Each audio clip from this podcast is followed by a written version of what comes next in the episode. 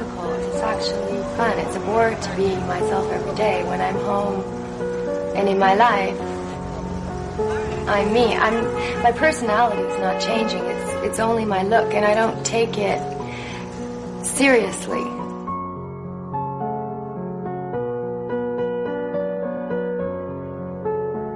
Modellgespräche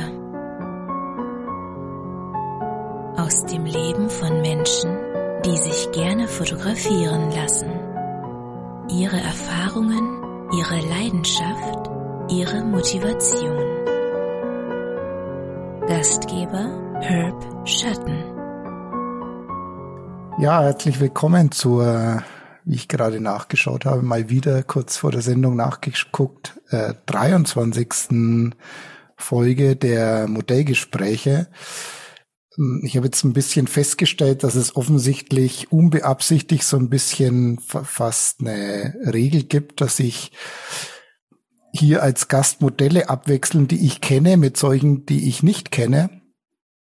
Und da wir das letzte Mal mit Teacher jemanden hatten, die, von der ich vorher gar nichts wusste, ist heute wieder jemand dran, den ich schon kenne, auch schon mehrfach getroffen habe, auch schon etwas länger eigentlich. Können wir gleich mal rausfinden, wie lange das eigentlich her ist.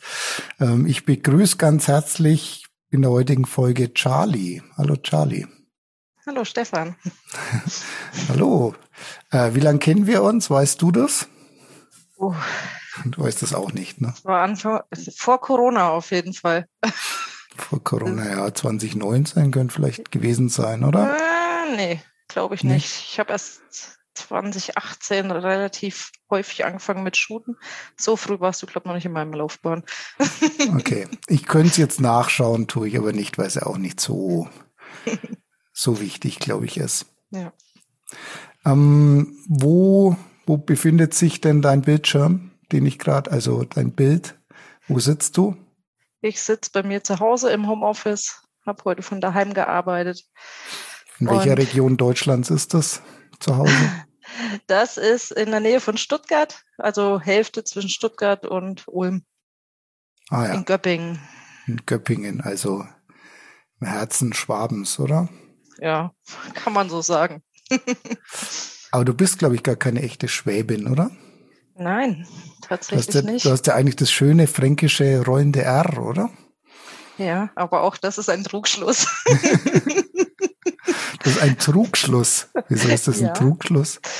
Ähm, weil ich tatsächlich aus Thüringen bin, gebürtig. Ähm, fränkische Grenze, Landkreis Schmalkalden-Meiningen. Meiningen war ja damals in der deutschen Grenze.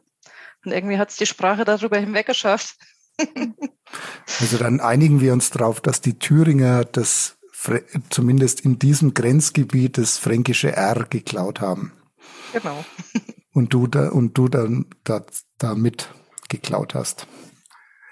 Aber es ist nicht das Schlechteste, was man klauen kann. Ist zumindest was, was äh, in ganz Deutschland, also natürlich nicht nur das Fränkische, sondern generell das bayerisch rollende R deutschlandweit erkannt wird. Das stimmt tatsächlich, aber ich roll das viel doller als manche Franken und mir schon Franken gesagt haben, dass ich eher fränkisch bin als sie. okay. Und äh, wie schaut's mit Schwäbisch aus?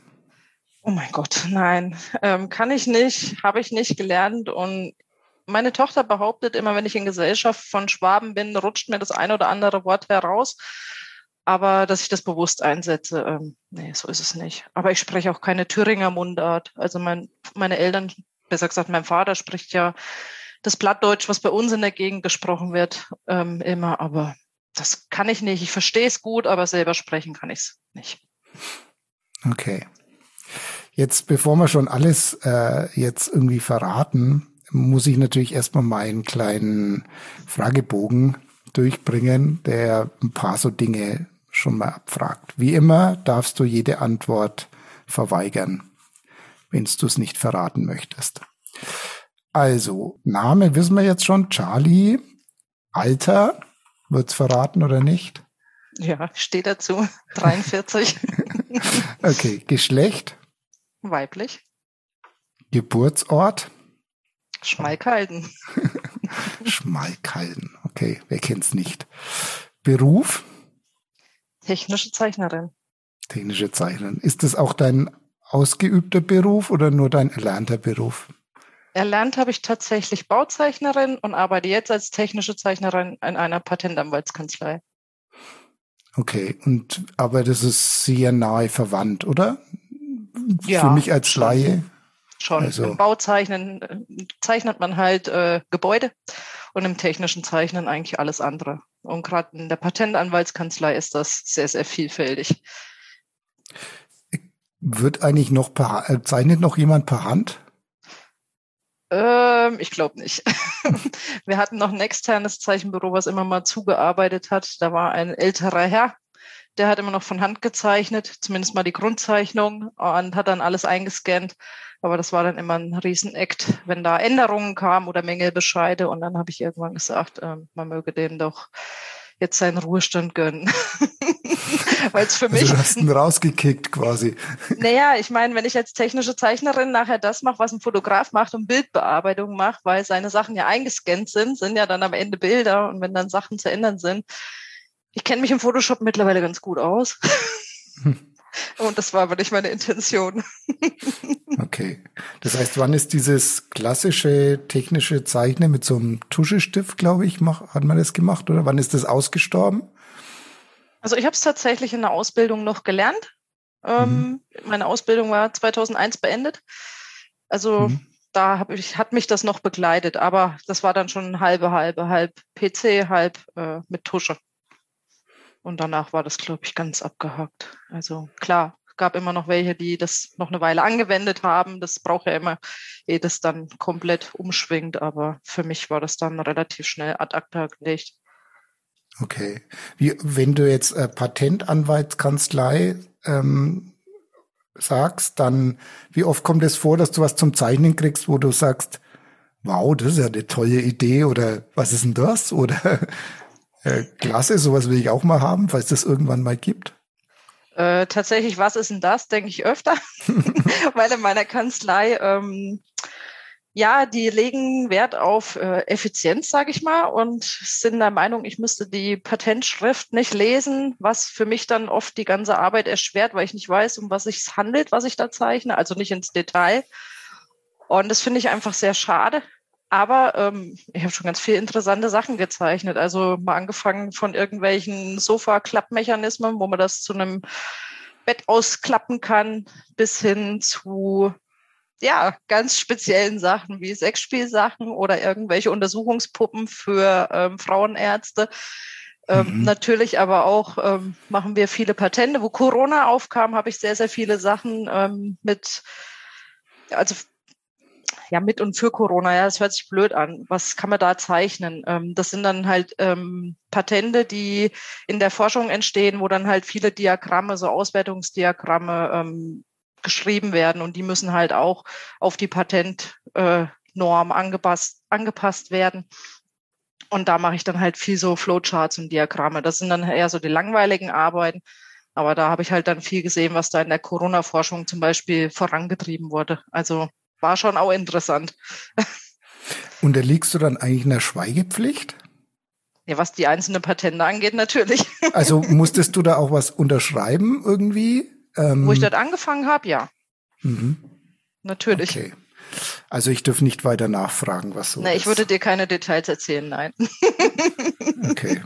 Schön von Aber dir. so grobe Oberbegriffe kann man ja trotzdem nennen. Also Ja, ja. in was für Gebieten wir unterwegs sind. Wir sind eine relativ große Kanzlei und haben wirklich äh, Anwälte in allen möglichen Bereichen. Ähm, das ist Maschinenbau, Biochemie, ähm, alles Mögliche. Also alles das, wo Patente quasi angemeldet werden, vertreten wir auch.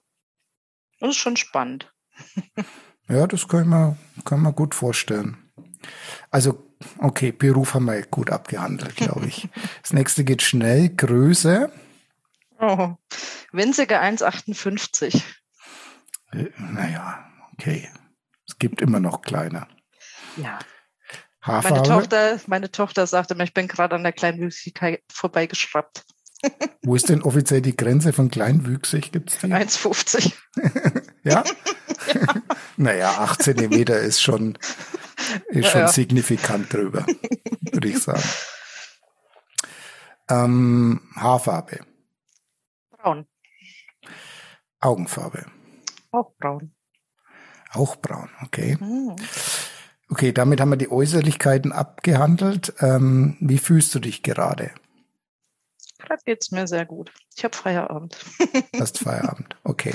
Und Podcast aufzunehmen versetzt dich nicht unter Stress. Nö. Nö, eigentlich nicht. Schon mal gemacht? Einmal, ja, tatsächlich. Einmal, okay. Schon länger her? Äh, ja, zwei Jahre auf jeden Fall. Okay. Da war ich damals auch sehr aufgeregt. Aber das war auch ein sehr heikles Thema und ähm, ja, da habe ich lange vorher gehadert, ob ich das machen soll oder nicht. Aber habe es dann doch angegangen. Ja. Und du gehst jetzt einfach mal davon aus, dass wir heute kein heikles Thema haben. Naja, es geht ums Modeln. also ähm, das damals war schon ein bisschen brisanter. Da ging es um den ähm, Spätabbruch von der Schwangerschaft mit meinem Mhm. Sohn, weil der schwer krank war. Und ähm, die Shannon, mit der ich damals den Podcast aufgenommen habe, die hat halt so ähm, ja gesellschaftskritische Themen, sag ich mal, behandelt und besprochen und hat da halt immer wieder ähm, jemanden gesucht mit gewissen Themen und da hatte ich sie mal angeschrieben und dann ging es aber lange hin und her, ob ich es wirklich machen soll, weil gerade Schwangerschaftsabbruch ist ja ähm, ein echt schwieriges Thema in Deutschland noch, leider.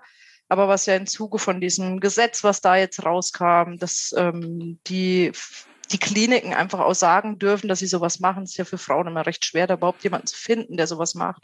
Und in meinem Fall war es halt noch schlimmer, weil es halt einfach in der 30. Schwangerschaftswoche war. Und ja, man, man finde da nicht nur Freunde, wenn man sowas macht, aber ähm, ich, ich finde halt, keine Frau macht das, weil sie das möchte, sondern weil sie aus irgendwelchen Gründen ähm, dazu gezwungen ist, ob das jetzt emotionale oder wie bei uns gesundheitliche Gründe sind, ähm, ist für mich dabei zweitrangig. Das ist, glaube ich, nichts, was eine Frau allgemein gerne macht. Und deswegen fand ich es eigentlich doch ganz wichtig, dass so Themen einfach auch mal offen angesprochen werden, weil das sind natürlich so Tabuthemen, die keiner gerne ähm, an die Tagesordnung bringt, sage ich mal, und sich einfach auch verletzlich macht. Ich meine, man macht es ja angreifbar damit, wenn man sagt, ja, ich habe das machen lassen, aus welchen Gründen auch immer. Mhm. Hast du dann, gab es dann da viel Feedback, das auch dich erreicht hat dazu? Mm, tatsächlich gab es bei der Shannon auf der Seite relativ viel Feedback und das war aber eigentlich durchweg positiv. Und da hat sie aber auch drauf geguckt, dass ihre Protagonisten, die da in dem Podcast mitmachen, ähm, geschützt sind und einen geschützten Rahmen auch haben, dass sie da vor irgendwelchen Angriffen ähm, ja bewahrt wurden. Also sie hat da viel abgefedert. Das fand ich tatsächlich echt gut und ja, also das Feedback, was mich erreicht hat, war durchweg positiv oder eher betroffen, sagen wir es mal so. Aber ähm, halt einfach gut, dass das Thema angesprochen wurde, weil es einfach wichtig ist, dass man sowas anspricht. Mhm. Also hast nicht, war es die richtige Entscheidung, Ja, definitiv. damit zu Also ich bereue es nicht, ja. Okay. Hm, welche Eigenschaft schätzt du an dir selbst besonders? Hm. Meine gnadenlose Offenheit. Okay, schätzen das andere auch besonders an dir? Ich glaube, da sind sie geteilter Meinung. Je Also nachdem, wie entweder- deine Offenheit dann ausfällt, ne? Ja, genau. Ich glaube, man mag mich oder man hasst mich und dazwischen gibt es nicht so viel. Also, ja. ich bin halt, wie ich bin und ich bin ja ziemlich direkt und ziemlich offen, ohne das böse zu meinen. Ich, ich würde mir wünschen, Menschen wären zu mir auch manchmal so offen, wie ich zu ihnen bin. Mhm. Okay. Welche Eigenschaft magst du an dir nicht so sehr?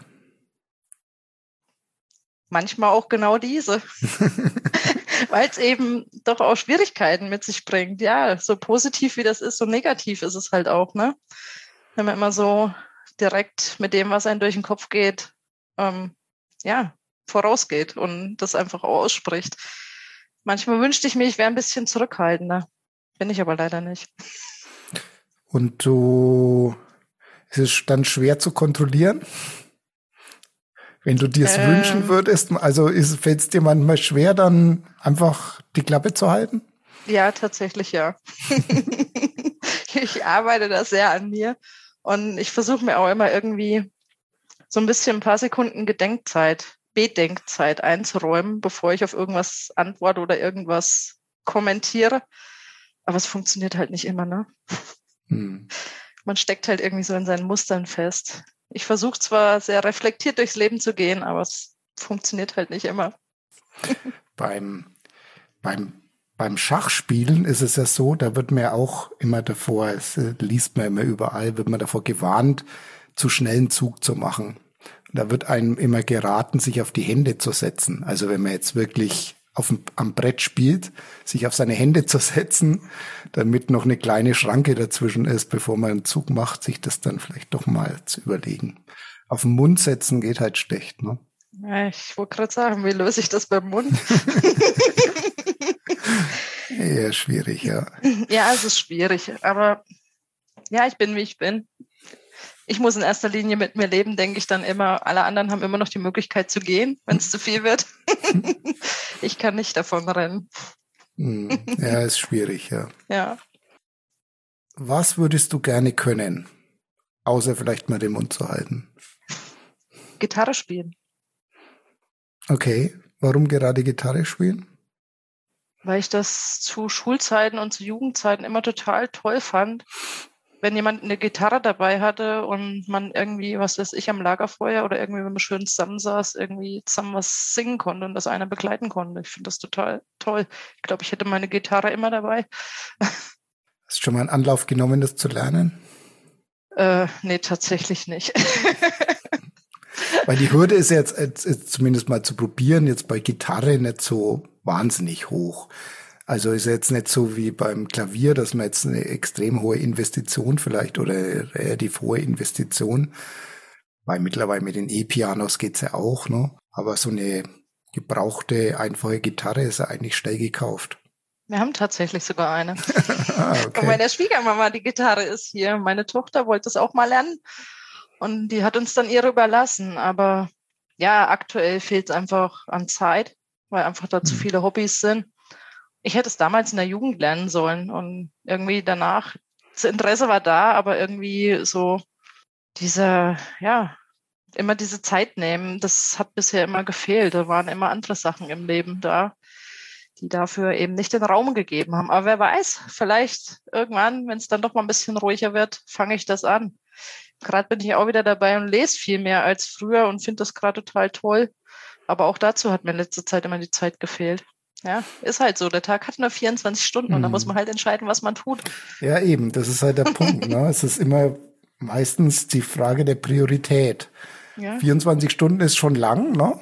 Und, oh, sagst du. Naja, aber klar, man muss arbeiten da, da, und man muss ein gewisses Pensum schlafen, aber ansonsten ist halt schon, es sind schon ein paar Stunden am Tag, wo man Prioritäten so oder so setzen kann. Richtig. Das ist jetzt sehr leicht dahergesagt natürlich. Ne? Und äh, mir geht's ja haargenau auch so, dass ich auch sage, da habe ich keine Zeit dafür. Aber wenn man so ehrlich zu sich ist, gibt man für manches vielleicht doch Zeit, wenn man die Priorität anders setzen würde. Natürlich. Da war es halt wahrscheinlich einfach nie so hoch in der Rangliste. Hm. Man hat ja halt einfach auch Menschen um sich rum, denen man einfach auch Zeit schenken sollte. Und ähm, man hat dann auch irgendwie andere Hobbys. Ja, wer weiß. Ich bin ja noch, ich bin ja hoffentlich noch ein bisschen auf dieser Welt. Ja, bestimmt. Ja. Und zu den anderen Hobbys werden wir ja noch ausführlich kommen, nehme ich an. Kannst du drei Attribute nennen, die dich besonders gut beschreiben, außer dass du nicht die Klappe halten kannst?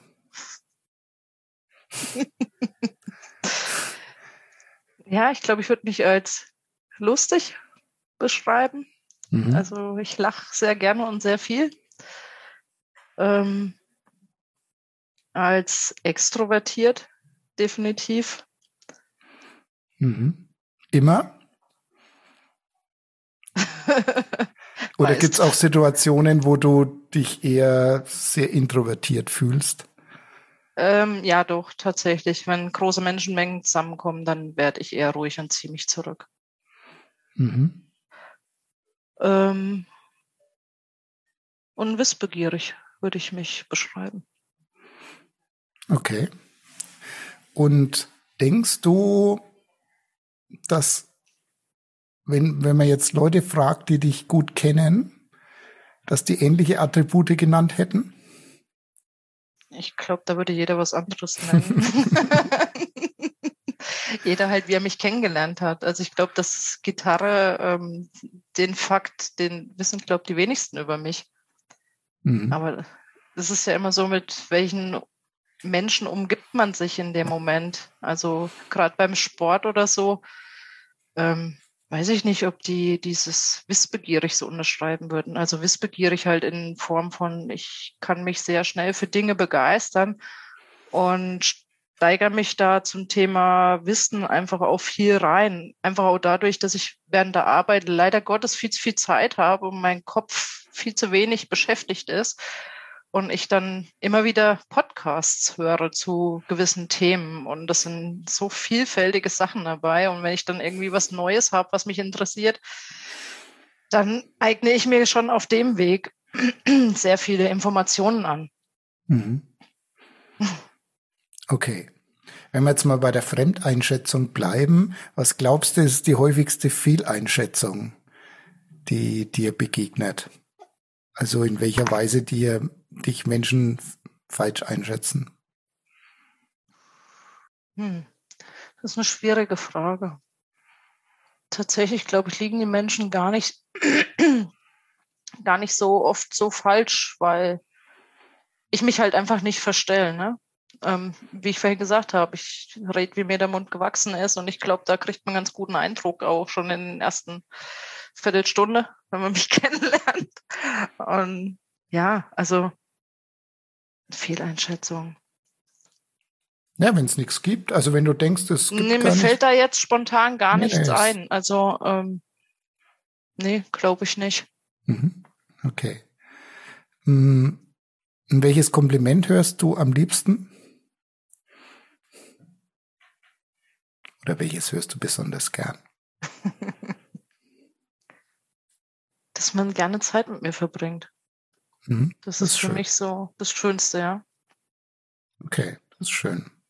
Und wenn du jetzt jemanden triffst, kannst du sagen, auf welche Dinge oder auf welches eine Ding du besonders achtest, wenn du Menschen kennenlernst?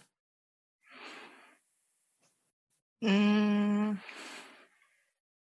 Also was mir wichtig ist, ist ähm, tatsächlich wirkliches Interesse, also dass ich das Gefühl habe, dass ein Mensch in Interesse zeigt und es nicht nur so ja oberflächliches äh, oberflächliches Smalltalk ist. Das mhm. mag ich tatsächlich sehr.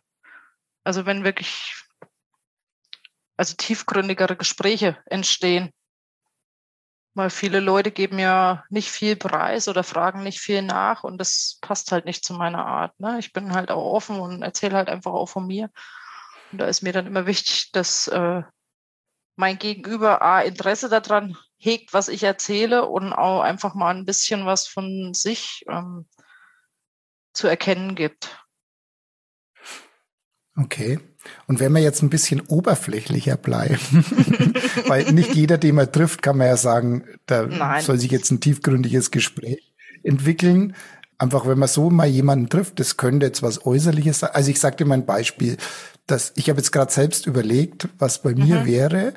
Und ich glaube, mir ist, ich achte schon stark drauf, ob jemand einfach freundlich ist. Ganz, ganz profan. Ne? Ob er sich einfach bemüht, einfach freundlich zu sein, weil mir immer auffällt, es gibt so viele wahnsinnig unfreundliche Menschen, die gar nichts davon haben. Ja. Und es wäre so viel leichter, wenn man einfach, kostet ja nicht viel, einfach zumindest nicht unfreundlich ist. Ja, mir sind zum Beispiel Umgangsformen sehr wichtig. Also gerade jetzt, wenn ich in der Bahn sitze und dann, das ist jetzt halt auch ähm, pauschalisiert, das kann ich so jetzt auch einfach nicht durchgehen lassen, aber es sind halt trotzdem, wenn ich jetzt in der Stadt fahre, ich bin ja kein Stadtmensch, also kein bekennender Stadtmensch, und ich dann irgendwelche Jugendlichen sehe, die dann in ihren Jugendslang da hier irgendwelche Satzbausteine weglassen und sich dann für besonders cool halten. Mit sowas kann ich gar nicht umgehen.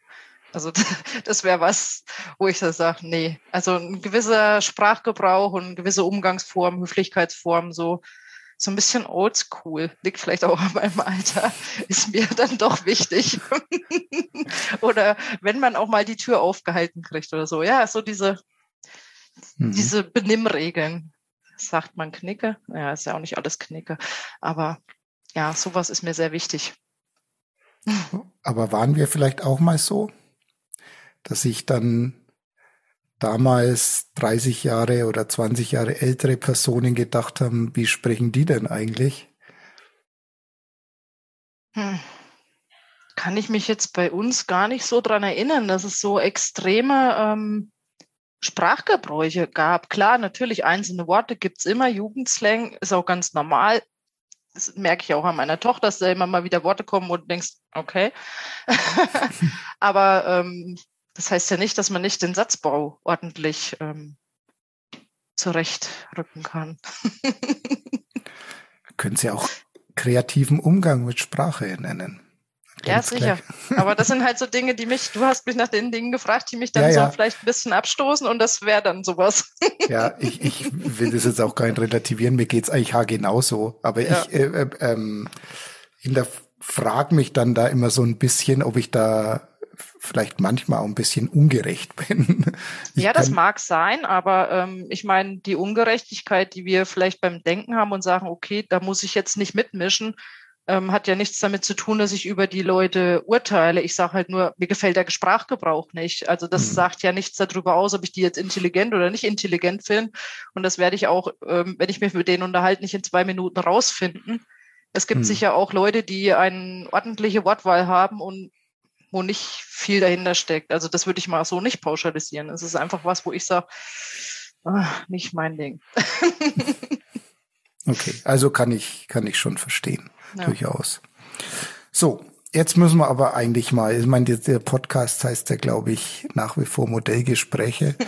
Das heißt, wir sollten mal, also ich sollte mal ein bisschen den Bogen finden zum, zum ähm, Modeln Erzähl doch mal ein bisschen, wie kam es denn dazu, dass aus dir, Charlie, irgendwann ein Fotomodel wurde? Oh ja, das ist lange her. wie lange wie lang ist das her? Ähm, der, wenn man dazu wirklich den Grundstein zurückgeht, dann 13 Jahre.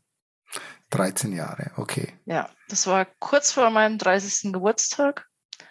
Ähm, meine wie nennt man das, von, von meinem Mann, die Oma, Schwiegeroma, nennt man das so, gibt so ein Wort.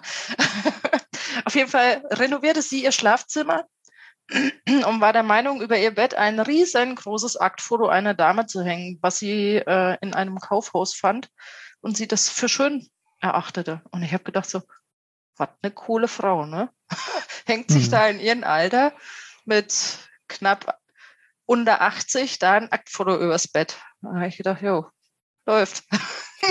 und das hat mich irgendwie immer so fasziniert, dass ich gesagt habe, ja, ich will auch irgendwann ein Aktfoto über dem Bett haben, aber nicht von irgendeiner Frau, sondern von mir. Mhm. Hast du jetzt ein Aktfoto über dein Bett von dir? Richtig. genau dieses, was vor 13 Jahren entstanden ist. und das hängt da immer noch? Das hängt da immer noch, ja. Okay. Okay, aber jetzt müssen wir ja noch irgendwie herausfinden, wie es von dem Wunsch, ein Aktbild von sich selbst über seinem Bett hängen zu haben, dazu kam, dass da wirklich eins hängt. Ja, ich hatte zu der Zeit einen guten Bekannten, der immer wieder in Diskotheken und so, so diese Partyaufnahmen gemacht hat. Und ich wusste, dass der auch immer mal wieder irgendwelche Modelle shootet und habe den halt gefragt, ob er von mir ein Aktfoto machen würde, weil ich nicht zu dem äh, Hinterhoffotograf von nebenan gehen wollte und mich da vor irgendeinen Wildfremden ausziehen, dann lieber vor irgendjemanden, den ich zumindest mal persönlich kannte. Und der gute Herr hat dann aber ein bisschen rumgedruckst und gemeint, hm, macht er nicht und hat sich Bedenkzeit eingeräumt und wollte das mit seiner Freundin, mit seiner damaligen, ich weiß gar nicht, ob er noch mit der zusammen ist, auf jeden Fall wollte er es mit ihr besprechen. Mhm. Und so ein Jahr später habe ich ihn mal wieder darauf angesprochen und dann habe ich gemeint, ja, können wir machen. Und ja, dann haben wir uns getroffen und haben dieses Bild gemacht. Also nicht nur das eine, aber das war das dann, was in der Auswahl war und was wir dann haben drucken lassen. Und die Wahl scheint ja dann nicht so schlecht gewesen zu sein, wenn das Bild immer noch hängt. Weil, ich meine, es ist ja eher der Normalfall, dass man fotografische Anfänge hat, ob man jetzt Model oder Fotograf oder Fotografin ist, egal. Und nach fünf oder zehn Jahren schaut man zurück und schaut sich die Bilder an und sagt, um Gottes Willen, das will man nie mehr aufhängen. Nee, tatsächlich finde ich das Bild echt schön. Ich habe mich damals auch wirklich, da sind wir wieder bei dem Wissbegierig, ähm, lange im Netz äh, rumgetrieben und Bilder gesucht, die mir gefallen. Ähm, mein Mann hatte damals auch noch den Anspruch, dass ich auf dem Bild nicht zu erkennen sein sollte, weil könnte ja sein, dass jemand anders bei uns in die Wohnung kommt und dann soll ja nicht gleich jeder seine Ehefrau nackt sehen. Also nicht offensichtlich nackt sehen, weil könnte mhm. ja irgendwer sein. Und habe mich dann halt damit befasst, was könnte man machen an Aktfotografien was sind schöne Posen, was ist schöne Lichtsetzung und habe dann halt auch dem Fotograf ähm, so, also meinem Kumpel, dem Fotograf, das war damals noch nicht so der Stand, in dem ich ihn gesehen habe, gezeigt, so, das könnte ich mir vorstellen, bekommst du das hin? Na, da gemeint, ja. Und dann sind wir halt in ein Mietstudio gegangen hier bei uns. Mhm. Da war der öfters mal mit irgendwelchen Modellen und dort haben wir dann halt ein paar Bilder gemacht, bis wir dann mit dem Ergebnis soweit zufrieden waren. Ja, und ich muss sagen, ich finde das Bild auch heute noch gut. Und dieses, ich lag damals auf dem Rücken und ähm, ein Bein oben, also so ein bisschen starres Posing, was ich heute ja nicht mehr so mache. Aber von dem her finde ich das echt gelungen. Also ich war damals auch noch zehn Kilo leichter als heute, also da war es auch kein Problem, gut auszusehen, zumindest mal figurtechnisch. ähm, deswegen wollte ich das ja damals machen, weil ich gesagt habe, ich kann jetzt dann bald nicht mehr, jetzt müssen wir mal ein Bild machen, ne? weil irgendwann kann es sich ja nicht mehr zeigen. Ich bin 43 und tue es immer noch. ähm, ja, und irgendwie bin ich stolz und das Bild beschreibt halt irgendwie so den Start meiner Geschichte. Mhm. Okay. Aber dann wirst du da, danach wirst du ja noch nicht gesagt haben, ich bin jetzt Fotomodel, oder? Nein, tatsächlich nicht. ich dachte auch dann, damit wäre es gegessen, aber ähm, war es dann halt nicht. In dem Studio, wo wir waren, habe ich halt den Betreiber von dem Studio kennengelernt. Und ich habe dann irgendwann mal Bewerbungsbilder gebraucht oder man hat Familienbilder dort gemacht und man hat sich halt so kennengelernt und irgendwann habe ich dann halt mit denen mein erstes Shooting gehabt. Mhm. So ist man halt zusammengekommen. Und mit dem habe ich dann, also das war dann auch fünf oder sechs Jahre, nachdem wir das erste Bild gemacht haben, ähm, hatte ich dann quasi das zweite Shooting mit dem Studiobetreiber. Und mit dem habe ich dann halt so zweimal im Jahr geshootet, bis er irgendwann gemeint hat, ja, er hat jetzt aber genug anderes zu tun und er shootet jetzt kaum noch. Ich soll doch mal die ganzen Fotografen, die sich bei ihm einmieten, anschreiben und da finde ich doch bestimmt jemand anderen zum Shooten. Ja, so hat es angefangen. Noch alles ohne Instagram und alles. mhm. So ganz analog. Also ohne, ohne online. Okay. Und, und kannst dich daran zurückerinnern, was war, was war der Antrieb? Was war die Motivation, das zu machen? Die Neugier. Hauptsächlich Neugier? Ja, schon. Weil ich tatsächlich mochte ich vorher, auch vor diesem Aktfoto von mir, gar keine Bilder von mir und fand mich auch nie besonders attraktiv. Also ich habe schon immer gesagt, okay, ich habe eine gute Figur. So ab Hals abwärts habe ich immer gesagt, kann man mich sehen lassen. und ähm, ja, es war schon irgendwie auch so ein bisschen eine Challenge an mich selber. So dieses vor der Kamera stehen und und sich da präsentieren und nachher dann auch noch Bilder irgendwie gut zu finden. Ich muss sagen, ähm, er hat es nicht leicht mit mir. Also bei vielen Bildern habe ich gesagt, boah, geht gar nicht und so. Wo ich aber heute sage, ja, doch, der hat eigentlich einen coolen Job gemacht. Ähm, weil ich mich einfach halt auch in der Fotosache gar nicht ausgekannt habe. Also der hat dann damals schon auch ziemlich krasse Perspektiven gewählt und so. Wo ich dann gedacht habe, boah, wie sieht denn das aus? Und auch Bilder von mir rausgesucht, wo ich halt nicht ähm, den Blick hatte, den ich schön fand. Also er hat damals schon die Bilder selber ausgesucht und hat das nicht mich machen lassen, wo ich heute ganz froh drüber bin. Aber damals habe ich mich halt ja ein bisschen geärgert, weil ich die Bilder halt noch nicht mit dem Auge gesehen habe, wie er sie gesehen hat. Ne? Man sieht sich ja doch immer ein bisschen anders selbst als ein anderes sehen. Und heute bin ich da aber ganz froh drüber, weil er hat mir natürlich da seine Sicht auf mich präsentiert, was ich mir heute immer wünsche von dem Fotografen. mhm. Okay. Und hast du dann jetzt erstmal mehr oder minder blind diese Fotografen angeschrieben, die sich da eingemietet hatten? Oder wusstest du was von denen? Oder wenn das jetzt Prä-Instagram-Zeit war, ähm, wie, wie, wie weiß man eigentlich, wie man da anschreibt? Ja, die hatten ja dort alle ihre ähm, Visitenkarten hängen und da waren ja dann auch teilweise ein paar Bildchen drauf und ähm, der Studiobetreiber hat damals auch zu mir gemeint, ich soll mich in Modelkartei anmelden. Das seien wohl auch die meisten dann drinne. Das habe ich dann gemacht und habe dann halt dort ähm, einfach ein paar Bilder von denen gesehen und von denen, wo ich das Gefühl hatte, ja, das könnte passen, das gefällt mir, die habe ich dann halt mal angeschrieben. Und das hat eigentlich auch ganz gut funktioniert. Also, und das war dann aber schon 2018, also ist noch gar nicht so ewig lange her. mhm. Und, und vom Aufnahmebereich, ich meine, dein erstes Shooting war dann offensichtlich gleich ein Akt-Shooting, aber und dann gab es eine gewisse Pause und bist du dann erstmal wieder einen Schritt zurückgetreten und ja. sagen, jetzt, jetzt mal, habe ich doch erstmal wieder Klamotten an oder wie war ja, das? Tatsächlich, wo ich mit dem Studiobetreiber geschult habe, haben wir viel ähm, Porträt gemacht halt. Ganz normal, halt angezogene Bilder. Mhm. Okay, und wie ging dann wieder wie wurde es dann wieder weniger Klamotte? Wie ging diese Entwicklung weiter?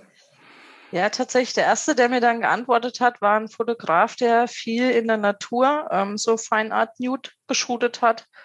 Und mit dem habe ich mich dann getroffen und da war dann einfach auch relativ schnell Akt angesagt. Und so große Angst ich damals hatte, mich vor irgendeinem Fremden auszuziehen, irgendwie, so wenig hat mir das dann da in der Natur ausgemacht, äh, mich auszuziehen. Ich war mit dem alleine und ich meine, ich bin ein Kind der Ossi-Zeit. da war ja eh eher so, ähm, ja, Freikörperkultur, ne? Mhm. Angesagt. Äh, von dem her hatte ich auch kein verklemmtes Elternhaus und Nacktheit war für mich an sich noch nie ein Problem hatte ich dann irgendwie gar keine Berührungsängste da, relativ schnell mit dem ähm, Akt zu shooten. Weil er hat, setzt natürlich auch die weiblichen Körper oder auch mit Männern shootet er auch die menschlichen Körper, sag ich mal, ein als ähm, Bildelement. Also da geht's nicht hauptsächlich um, wie bei deinen Bildern, um die Frau im Fokus, da geht's dann mehr um die ganze Szenerie, der Baum, der da steht oder der Fluss, der da fließt und da halt die Frau schön in die Landschaft integriert. Mhm. Und von dem her war der Fokus ja nicht so 100 pro auf mir. Ich war da halt, sag ich mal, maximal ein Drittel von dem Bild. Okay. Jetzt muss ich nochmal äh, nachhaken. Ähm, also dieses Klischee, dieses äh, Ostdeutschland-Klischee stimmt tatsächlich. Das ist ja das, was man immer so hört. Also im, im, im Osten, da war alles immer sehr offen und ja, freizügig ist vielleicht das falsche Wort, aber man wurde mit Nacktheit viel, viel selbstverständlicher umgegangen. Das ja. würdest du bestätigen, dass das so war? Also ich kann halt nur von meinem Umfeld ausgehen und da war das so. Wir waren mit meinen Eltern am FKK-Strand und ähm, bei uns daheim war auch nie das Badezimmer verschlossen bei meinen Eltern. Also auch heute ist da überhaupt kein Schamgefühl, wenn irgendwie einer in der Dusche ist oder so und da kommt eine andere rein und putzt sich die Zähne. Das ist auch heute überhaupt noch gar kein Thema. Also, hm. nee, kenne ich nicht. Ich meine, wir sind alle nackt auf die Welt gekommen und hatten keinen Lendenschurz um, ne? Ach nee. Ich weiß nicht, wie es bei dir war, aber bei mir war es, glaube ich, so. Ich kann mich nicht erinnern. Okay. Ähm, also dann äh, warst du also in eine Natur eingebettet mhm. und dann, wenn ich das jetzt richtig weiß, ging es ja auch irgendwann mit Instagram los, sicherlich. Ja. Und äh, bist du da dann, wie, wie bist du dazu gekommen? Hast du das durch wie, wie, wie funktioniert das, dass man plötzlich sagt, ah, da gibt's jetzt eine Plattform und entdeckt dann, ah, da ist ja jetzt, da tummeln sich ja jetzt plötzlich alle. Ja, tatsächlich war der Fotograf halt, mit dem ich dann geshootet habe auf Instagram und hat dort halt auch die Bilder gezeigt. weil ich ja, wie wir schon äh, erörtert haben, ein neugieriger Mensch bin und ein wissbegieriger Mensch bin, wollte ich natürlich ja auch sehen, was macht der so mit meinen Bildern. Er hat mich ja gefragt, ob er die dann dort auch zeigen darf. Und da habe ich gedacht, melde ich mich da mal an. Aber natürlich noch mit dem Gedanken, ja gut, äh, ich zeige da eh keine Bilder, ich will ja nur dort die Fotografen stalken, die Bilder von mir zeigen.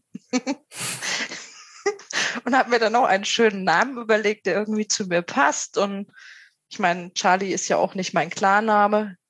Ich arbeite in einer Patentanwaltskanzlei, das heißt so ein bisschen, ich sage es jetzt mal ganz salopp, Stock im Arsch. Ähm, habe ich gedacht, ja gut, ein bisschen Privatsphäre schützen ist vielleicht nicht so ganz schlecht, dass man nicht unter meinem Klarnamen, wenn man mich googelt, meine Aktbilder im Internet findet. Mm, ja, und habe mir dann halt überlegt, wie heiße ich denn auf Instagram und poste dann aber eigentlich eher so ein bisschen was aus meinem Privatbereich, meinen anderen äh, Hobbys, die ich so mache, meinen Sport und so. Und stalk halt einfach nur die Fotografen, die Bilder von mir zeigen. Jo, das war so der Anfang. Verrätst du auch, wie dein Accountname dann war? Der hat ja auch eine Bedeutung, oder? Ja. Ähm, mein Account heißt Hochgefühle-Leben. Gibt es den ähm, eigentlich noch? Hm, aktuell ist er deaktiviert, weil es gerade ähm, mir alles ein bisschen viel war. Da sind wir wieder bei der Zeit und so. Ähm, ich muss mich da manchmal ein bisschen selbst erziehen und dann muss ich deaktivieren, dass ich da nicht so reingucke. aber okay. ja, der, der kommt auf jeden Fall wieder online. Also es ist nicht geplant, dass er gelöscht wird. Aber manchmal brauche ich einfach so ein bisschen äh, Social Media Detox, würde ich sagen. Mhm. Das war jetzt gerade halt einfach mal wieder äh, on time. ah ja, okay. Und warum Hochgefühle? Ja, weil ich halt so ein Mensch bin, so ähm, immer sehr viel mit Freude am Leben und immer das, was ich mache, mache ich äh, aus voller Überzeugung und ähm, ich glaube manchmal mit viel mehr Gefühl und viel mehr ähm, Intensität als andere.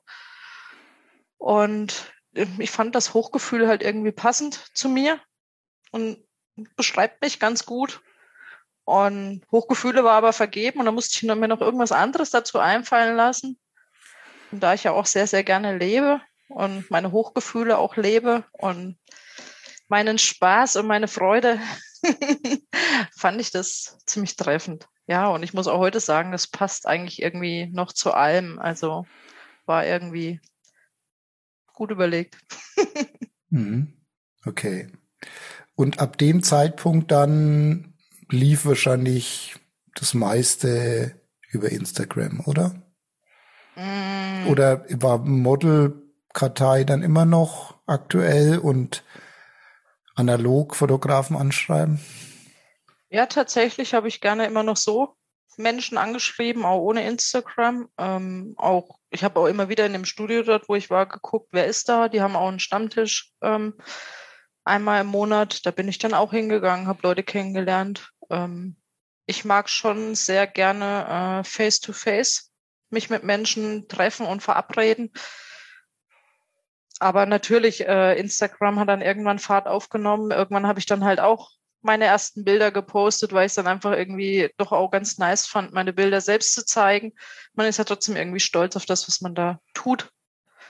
Und am Anfang war es ein ganz komisches Gefühl, aber es hat sich dann relativ ja, schnell gut angefühlt. Und zwar natürlich, wer kann das nicht behaupten? Also ich glaube, allen, die immer sagen, ja, es kommt nicht drauf an, wenn man kein, äh, es kommt nicht drauf an, was man für Rückmeldungen kriegt, aber wenn man positives Feedback auf seine Arbeit bekommt, ähm, glaube ich, kann sich da keiner frei von machen und sagen, das tangiert mich jetzt nicht. Und das ist natürlich was, was einen dazu bringt, dann vielleicht auch irgendwann ein bisschen mehr zu machen und mehr zu zeigen. Mhm. Das hast du gemacht. Ja. ja, so hat ja jeder irgendwie mal angefangen, ne? Also. Ja, ja klar. Klar, so hat jeder angefangen. Ja.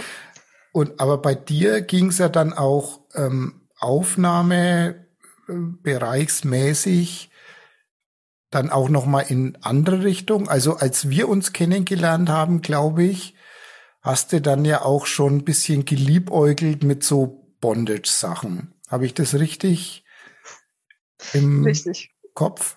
Ja, sehr richtig. Ähm, das war tatsächlich auch noch der Fotograf, ähm, den ich da in dem Studio, der Studiobetreiber, den ich da kennengelernt habe.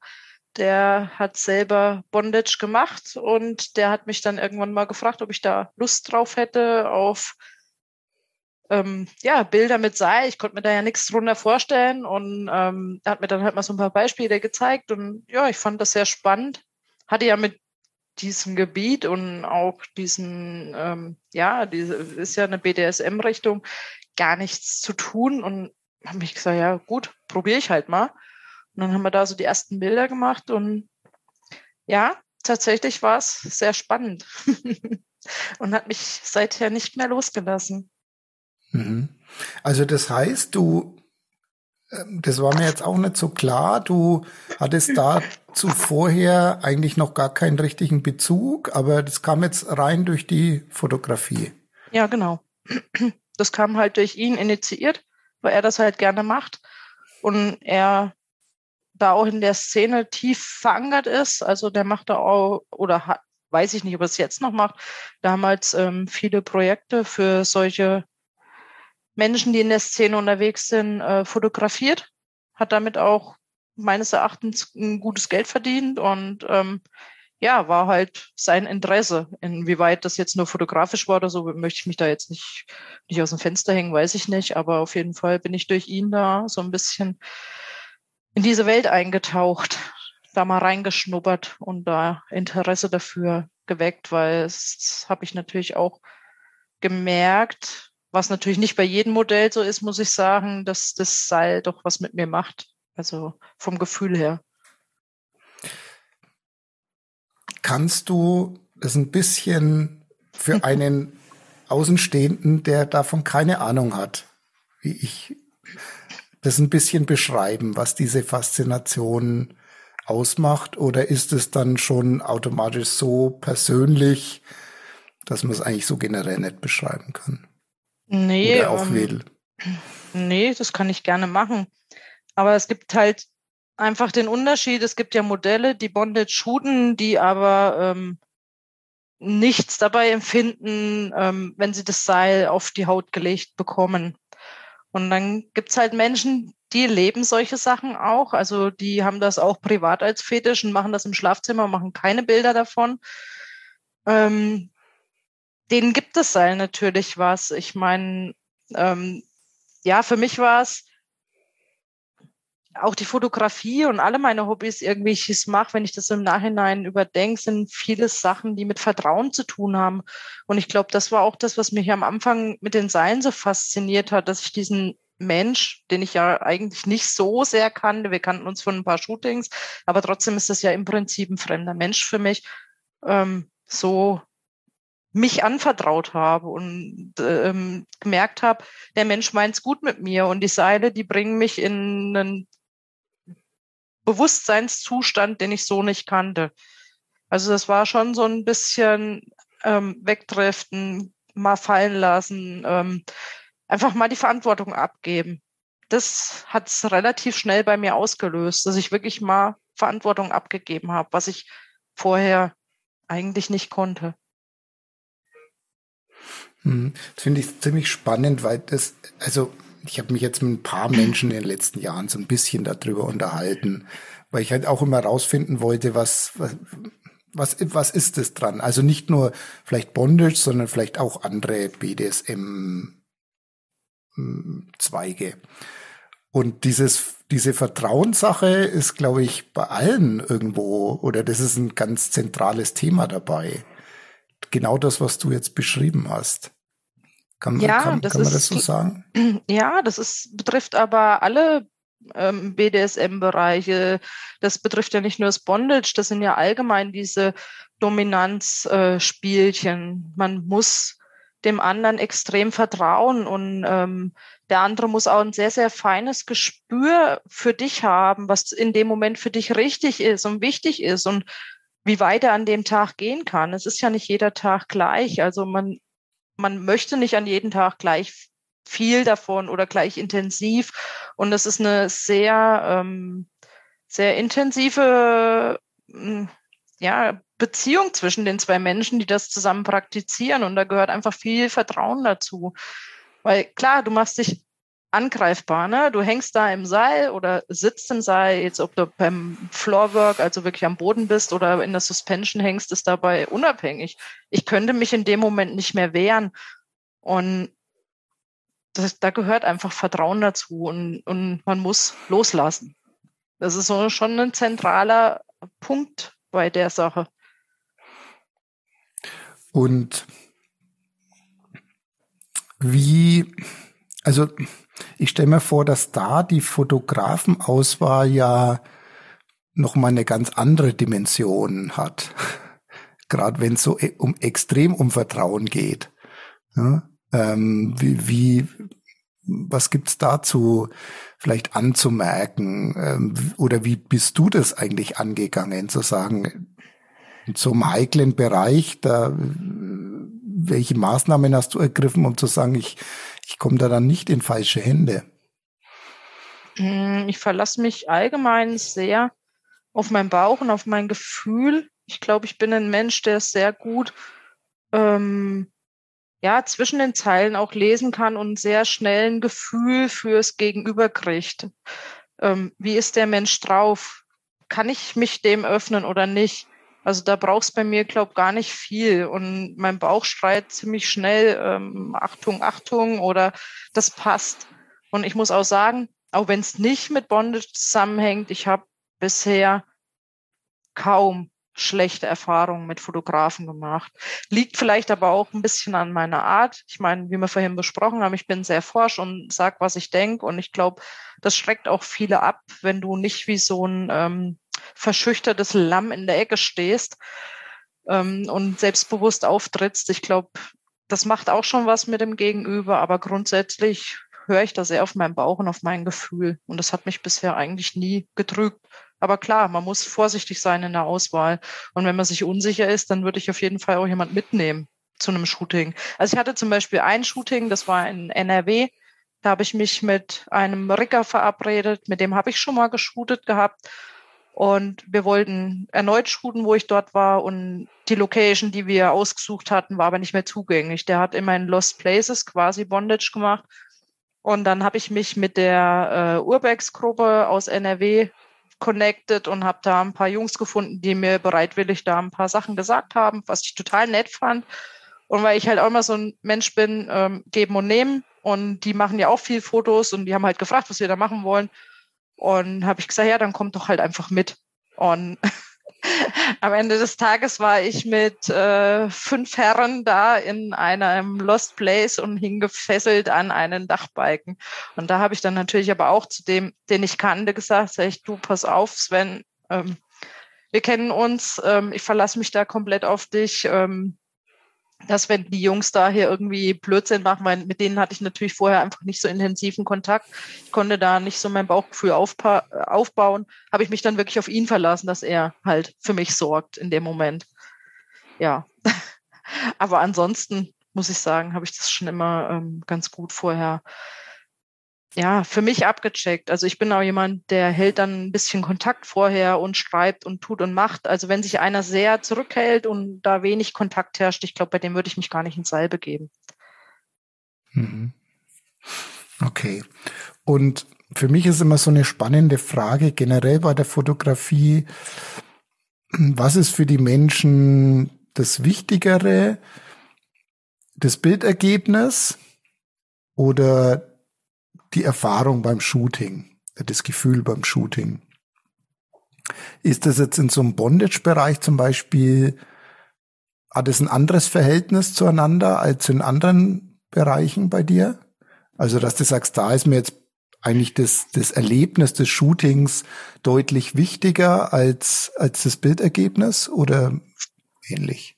Hm, ich würde sagen, grundsätzlich hat sich das gewandelt von Anfang ähm, meiner ja, Modellzeit, ich finde das mal blöd, meiner Zeit vor der Kamera zu jetzt. Mittlerweile muss ich sagen, ist mir die Zeit allgemein viel, viel wichtiger als das Ergebnis, was hinten rauskommt. Wenn natürlich geile Bilder dabei sind, sage ich immer, ist das die Kirsche auf der Sahne. Ähm, beim Bondage ist es tatsächlich so, ja, das Seil gibt mir viel, aber ich muss sagen, in einem Shooting-Kontext ist es nicht, wie wenn ich ähm, privat fessle von dem her ist es schon auch mehr, ja, die schöne Zeit mit dem Menschen, aber schon eher angelehnt an das ganz normale, äh, die ganz normale schöne Shootingzeit als ähm, die Zeit im Seil, weil ähm, da geht's halt trotzdem am Ende des Tages ums Bild und nicht ähm, ja um meine Gefühle im Seil. Sei denn, man macht es als Dokumentation, was ich auch einmal hatte. Da habe ich halt mit meinem Rigger zusammen gefesselt und wir hatten einen Fotograf dabei, der da dokumentarisch dabei war. Da ging es natürlich um mein Gefühl. Da habe ich dann auch zu dem Fotograf gesagt, er möge sich bitte im Hintergrund halten. Das ist meine private Zeit hier, die ich mit meinem Rigger verbringe. Ähm, und er darf, darf dabei sein und das fotografieren. Hm. Okay. Und ähm, um jetzt wieder den, den Bereich wieder ein bisschen aufzuweiten, ähm, wie viel wie viel Anteil an deine, an deinen Shootings hatte, hatten jetzt solche Bondage-Geschichten oder haben sie immer noch? War das überwiegend? Waren das nur 10 oder 20 Prozent? Eine Zeit lang war Bondage recht intensiv, aber in letzter Zeit ist es wieder deutlich weniger geworden, weil es ist einfach auch schwierig, schwieriger als in normalen ähm, Aufnahmebereichen jemanden zu finden. Also ich glaube, in Höchstzeiten waren es vielleicht mal 30 Prozent mhm. und jetzt maximal 10. Aber ich mache gerade eh schon so viel weniger. Ich habe halt jetzt noch einen, mit dem ich zusammen ähm, Bondage hute. Und ich suche da auch gerade gar nicht mehr nach jemand Neuen. Und das ist einer, der hat mich auch ziemlich von Anfang an in der in der Bondage-Sache begleitet. Der hat mich relativ bald, nachdem ich da die ersten Bilder gezeigt habe, mit dem äh, Studiobetreiber angeschrieben und ja, wir sind so ein bisschen gemeinsam gewachsen. Also er war da auch beim Bondage noch relativ am Anfang, im Gegensatz zu dem, was er jetzt alles kann, sich angeeignet hat. Ähm, fotografiert hat er schon immer. Der war eher immer der Fotograf. Jetzt würde er sich eher als Rigger bezeichnen hat da ein bisschen seinen Fokus verlagert, aber es ist natürlich eine schöne Kombi, dass er einfach auch weiß, wie man Bilder macht. Viele Ricker, die ihre Bilder machen, da ist dann halt immer die Bildqualität nicht so, wie wenn das ein Fotograf macht. Also das ist halt immer, das sieht man beim Bondage. Ähm, ist es jetzt jemand eher, wo es mehr auf Sei geht, oder ist es jetzt jemand mehr, der aus dem Fotokontext kommt? Mhm.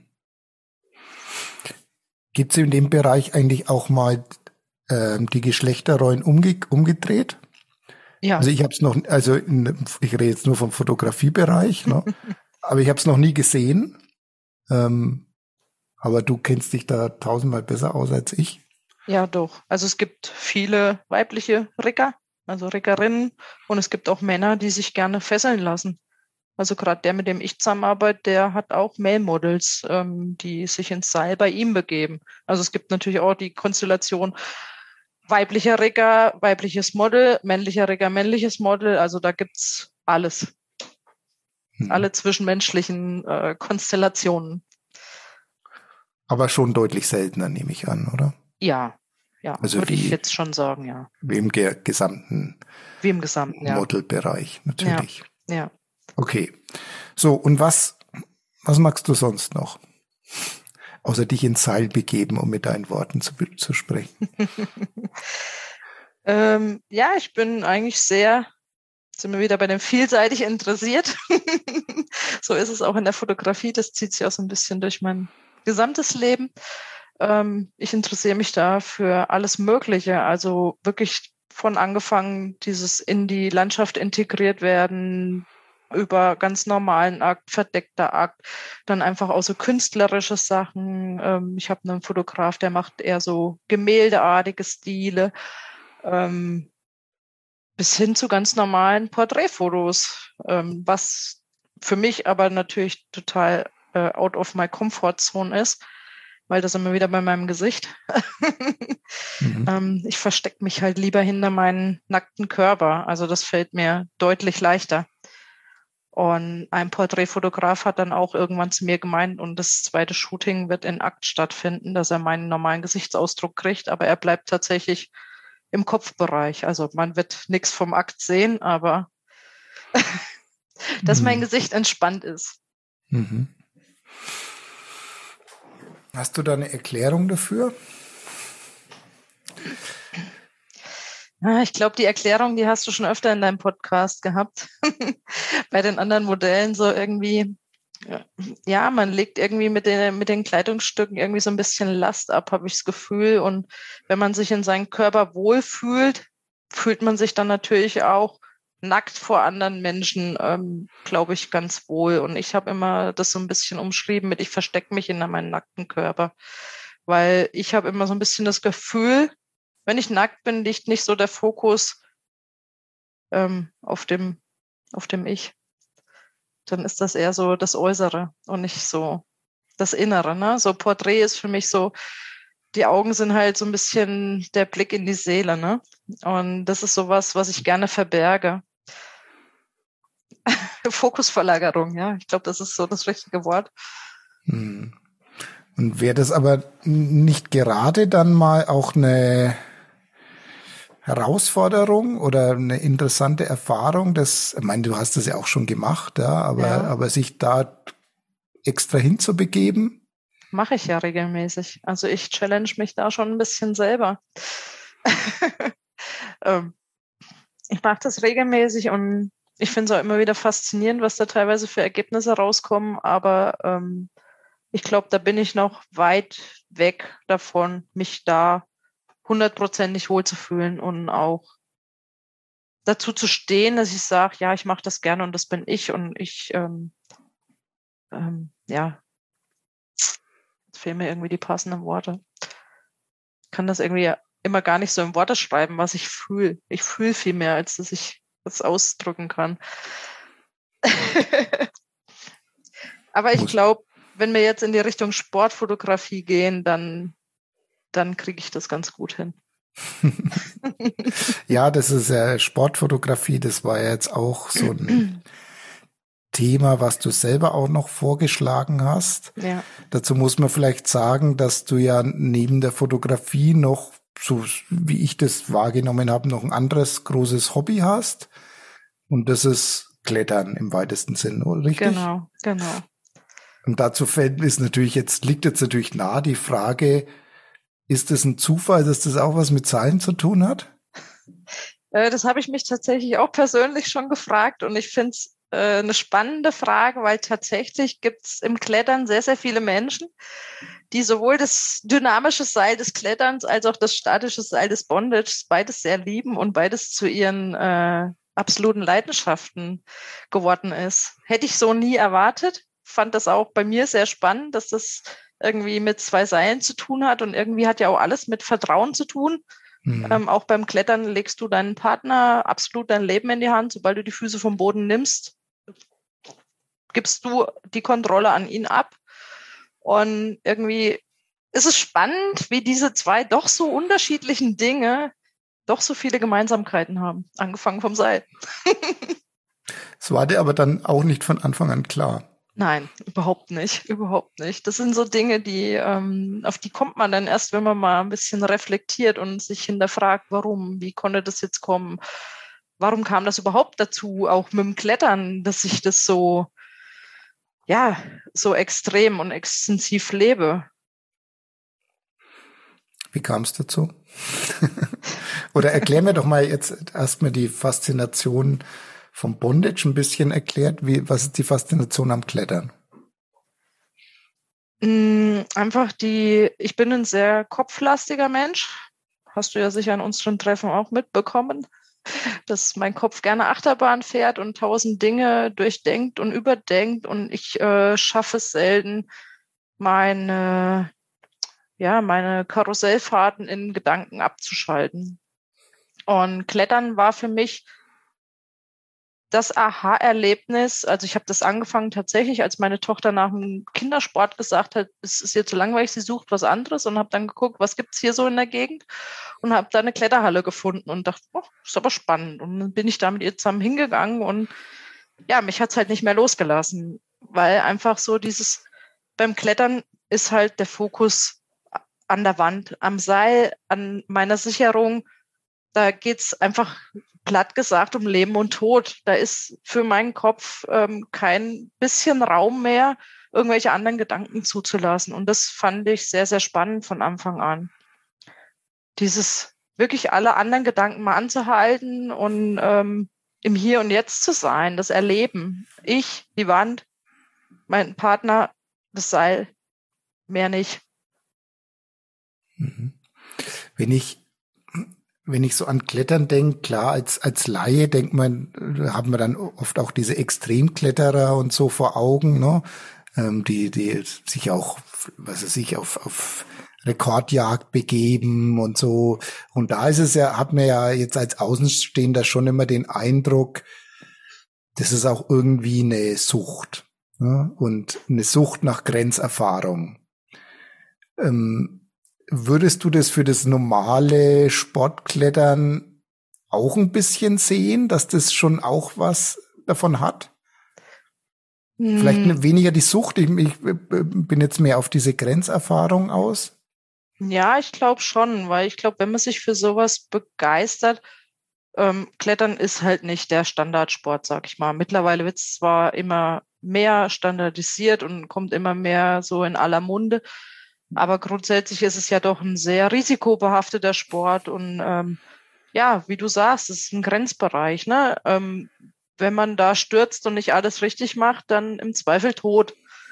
Das ist ja bei wenigen anderen Sportarten, wo ich das so ja krass beschreiben würde. Ich meine, klar, Mountainbiken, da kann auch viel passieren, aber ist da jemand direkt nach einem Sturz grundsätzlich tot ist, äh, weiß ich nicht. also nach einem ungesicherten Sturz. Und das ist beim Klettern halt schon anders. Der Fokus ist viel mehr dabei, eben keine Fehler zu machen oder möglichst wenig Fehler. Ja, also definitiv. Also es ist eine Grenzerfahrung. Und ich glaube schon, wenn man dann so ein Mensch ist wie ich, wo man merkt, dass einfach alles andere, die andere Welt um einen rum dann mal für einen Moment anhält, weil man einfach im Hier und Jetzt sein muss, weil es einfach so ähm, an der Grenze ist. Man muss halt im Fokus beim Klettern sein, weil es eben potenziell tödlich ist, wenn man Fehler macht. Also das ist jetzt nicht nur mein Partner, der mich vielleicht nicht richtig sichert, sondern auch ich, wenn ich mich nicht richtig einbinde. Und wenn ich dann, da reicht ja auch eine 20 Meter hohe Wand. Wenn ich da runterfall, blöd fall, bin ich im Zweifel nicht mehr auf dieser Welt. Hm. Das heißt, es wäre schon eine andere Erfahrung, wenn du dieselbe Wand kletterst, aber unter dir bewegt sich immer so eine Hebebühne, die dafür sorgt, dass du maximal zwei Meter fallen kannst. Ja, definitiv. Und das wäre weniger reizvoll, interessant. Reizvoll würde ich nicht sagen, aber es ähm, würde nicht dazu führen, dass man so fokussiert ist. Also für mich, ich kann halt immer nur für mich sprechen. Ich meine, ja. andere können beim, beim äh, Joggen total abschalten. Das kann ich nicht. Da habe ich noch so viel Platz für andere Dinge, hm. weil einfach ja das Risiko dabei richtig gering ist. Und das ist halt da nicht. Und da muss ich bei der Sache sein, um dass einfach nichts passiert. Und wenn dann eine Wand und also eine Hebebühne unter mir hochfahren würde, klar, wenn ich abfall, könnte ich mir vielleicht mein Handgelenk brechen oder meinen Fuß brechen. Da wäre meine größte Sorge, oh mein Gott, jetzt kann ich ein halbes Jahr nicht klettern. ähm, deswegen mache ich das tatsächlich auch nicht gern, Bouldern, also dieses Klettern in Absprunghöhe, weil ich einfach Angst habe, mich dabei zu verletzen. Ähm, und da habe ich zum Beispiel, dass der Fokus da drauf ist. Wenn ich jetzt runterfalle und blöd fall, falle ich vielleicht ein halbes Jahr aus für meinen Sport. Deswegen mag ich es lieber am Seil, da kann ich bis ans Risiko gehen und weiß, eigentlich tue ich mir nichts, wenn ich fall. so blöd es klingt. Ja, es klingt ein bisschen äh, schräg, ja. Ja, ist aber so. Ich meine, ähm, ins Seil zu fallen, wenn ich da mal, wenn ich draußen bin, mal irgendwie fünf Meter fall, passiert trotzdem nichts. Dann bin ich zwar fünf Meter gefallen und mein Adrenalin ist mal kurz hochgegangen, aber so an dem physischen äh, ändert sich dadurch nichts. Klar, man kann auch blöd an die Wand knallen, aber deswegen trainiert man ja auch Stütztraining und damit man weiß, wie man fallen muss, damit man weiß, dass es der Fuß halt eben nicht hinterm Seil ist, wenn man fällt, dass man nicht kopfüber stürzt. Und dann ist Klettern einfach doch eine relativ sichere Sache. wenn man alles ordentlich macht. Ja, ja, das ist, sind viele Dinge, sind sehr sicher, wenn man alles richtig macht, ne? Aber das sind wieder beim Fokus. ja. Und wenn du jetzt, wenn dich jemand vor die Entscheidung stellen müsste, du musst eins von beiden aufgeben, Fotografie oder Klettern? Fotografie. Gibst du auf? Ja. Okay. Ganz klare Entscheidung. Also mein Klettern steht auch noch zeittechnisch und ähm, entscheidungstechnisch immer vorm Modeln. Immer. Also wenn ich mich entscheiden müsste zwischen irgendwie einer geilen Wand, die ich klettern kann, oder irgendeinen total tollen Fotografen, mit dem ich schon immer mal hätte shooten wollen, hätte, glaubt der Fotograf echt schlechte Karten. Okay. Aber du hast ja Pläne, beziehungsweise hast das vielleicht auch schon begonnen umzusetzen, die zwei Bereiche jetzt irgendwie zu verbinden. Hast du ja vorhin auch schon ein bisschen angedeutet. Ja. Wie genau. stellst du dir das vor? Oder wie, was hast du da schon gemacht? Naja, es gibt ja ganz, ganz viele tolle Bilder von Kletterern in Zeitschriften, in Magazinen, in Instagram und so. Und wenn man natürlich mit beiden Hobbys zu tun hat, keimen halt natürlich so Gedanken, dass man das auch umsetzen kann. Was ich auch die letzten Jahre wirklich immer wieder forciert habe und auch versucht habe zu netzwerken in die Richtung, um einfach auch an passende Fotografen zu kommen. Aber die sind halt leider nicht so großflächig gesät wie äh, Akt- oder Porträtfotografen. Ähm, und da ist es natürlich schwierig als Hobbykletterer. Ich meine, ich kletter jetzt nicht so schlecht für mein Alter und für die kurze Zeit, wo ich das tue. Ähm, aber ich bin halt kein Profi und wenn so ein Fotograf die Wahl hat, geht er natürlich lieber mit einem Profi ähm, in die Wand und shootet mit dem. Da werde ich nicht die erste Wahl sein. Und das finde ich halt schade, weil gerade beim Klettern, ich meine, wenn man da irgendwo in der Wand hängt, es gibt Bilder von mir natürlich, aber das sind dann immer, ich sage immer ganz bös, die sogenannten Arschbilder, die von unten gemacht werden beim Klettern, die sind halt nicht spannend, ne? Eben, das wollte ich jetzt gerade noch mal vielleicht zur Klärung dazu sagen. Also, wenn du einen Fotografen suchst, der dich beim Klettern fotografiert, dann muss der auch klettern.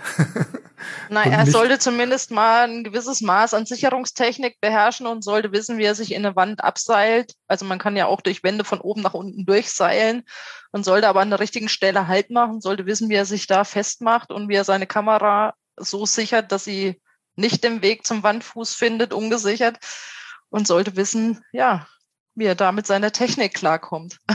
und sollte nicht unten stehen mit einem 400 Millimeter Objektiv und nach oben fotografieren. Richtig, weil das sind natürlich, klar kann man das machen, aber das Bildergebnis wird dann halt nicht so für sich sprechen. Hm. Also ich frage mich das ja auch immer, wie das, ich meine, es gibt ja ein paar so Filme, Doku-Filme oder, oder auch Spielfilme von, von so Extremklettern. Ja, ähm, oder ich habe letztens mal so eine Doku gesehen über ähm, so ein aus den 80er Jahren, wo zwei so junge deutsche Kletterer an der Eiger Nordwand da ähm, ja fast fast verunglückt, also fast verunglückt sind und im letzten Moment noch gerettet wurden und wie das gedreht wird irgendwie. Ähm, ich meine, das sind extrem gute Kletterer, aber trotzdem ist da noch jemand dabei, der das filmt und der die, ja. die Wand auch irgendwie hoch muss. Ja, genau. Und das ist halt das dazu gibt's. Es gibt schon auch Möglichkeiten, am Seil aufzusteigen und so. Wie gesagt, der Mensch, der da dabei ist, der muss halt A, sich in im Klettern auskennen und einfach eben auch in der Fotografie auskennen. Das ist wie beim Bondage auch. Die, die, das kann halt nicht ein reiner Fotograf sein. Also mit allein diesem Hobby. Da gehört eine gewisse körperliche Fitness dazu. Ähm, es ist ja auch bei alpinistischen Sachen, sage ich mal, das sind ja auch so Projekte, die ich gerne umsetzen möchte, wo es mir einfach auch an passenden Fotografen fehlt. Ähm, du musst mit wenig Ausrüstung auskommen. Ich meine, du kannst halt auch in der Wand keinen Blitz aufstellen, ne? um jetzt das Gesicht von vorne, was an der Wand ist. Natürlich kriegt das kein direktes Licht, um das gut auszuleuchten. Da muss man dann halt auch mal hinnehmen, dass vielleicht das Licht nicht so ideal gerade äh, sitzt, wie man das gerne hätte. Also da, das sind halt immer schon so ein bisschen Kompromisssachen, sag ich mal. Und es ist nicht so einfach, da jemanden zu finden. Und ich habe mich halt auch zu diesem Thema schlau gemacht. Wie macht man sowas? Was braucht man da dazu? Was braucht man Ausrüstung? Was ist zwingend notwendig? Ich meine, da kannst du halt vielleicht auch nicht die 50 Millimeter Festbrennweite drauf haben, weil als Fotograf wirst du dich nicht sehr bewegen können in der Wand. Da ist dann vielleicht auch die richtige Wahl das Teleobjektiv und nicht ähm, die Festbrennweite, auf die ja so viele Porträtfotografen schwören. Du meinst Zoom-Objektiv, ne? Äh, ja, meine ich, Entschuldigung, Zoom. Äh, ja, Tele hilft manchmal auch was. Wenn man an einer Stelle hängt, was, ja. ja. Ja, ja, klar. Also, aber das heißt jetzt, du möchtest das selber machen. Auch, also auch fotografisch. Ja, gerne. also ich wollte nie fotografieren, aber weil sich das einfach so schwierig gestaltet und ich ja, wenn wir unterwegs sind, auch öfters mal in größeren Gruppen unterwegs bin und dann auch immer meine alte Kamera so ein bisschen dabei hatte, ähm, und ich mittlerweile auch seit Corona zwei Statikseile besitze, weil ich teilweise auch alleine klettern gegangen bin und die sich natürlich super eignen, um sich selber in die Wand reinzuseilen, habe ich gedacht, ja gut, ähm, kaufe ich mir halt eine Kamera und fotografiere auch selber mal andere Leute beim Klettern. Im Privaturlaub habe ich das ja auch schon von meiner Tochter gemacht, wo wir ähm, zusammen unterwegs waren und klettern waren, habe ich mich auch in die Wand reingesetzt und habe Bilder von ihr gemacht. Die findet das bloß immer nicht so toll, wenn sie fotografiert wird. Das haben Kinder das, so an sich, ja. Ja, ja.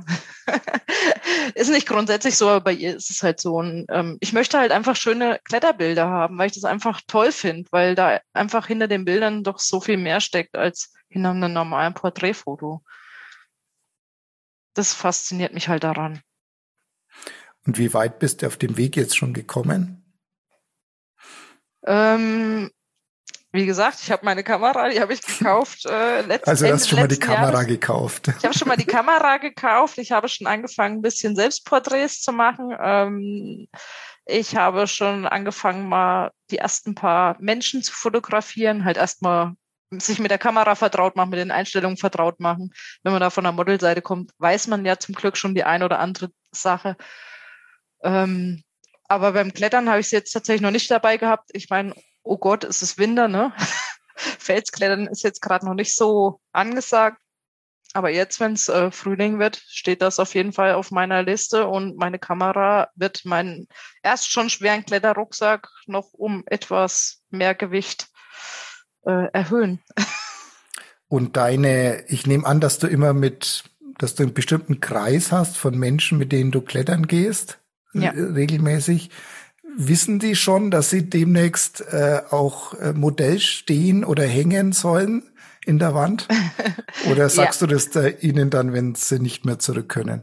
Nein, tatsächlich wissen die, also die kennen ja auch alle mein zweites Hobby. das Modeln.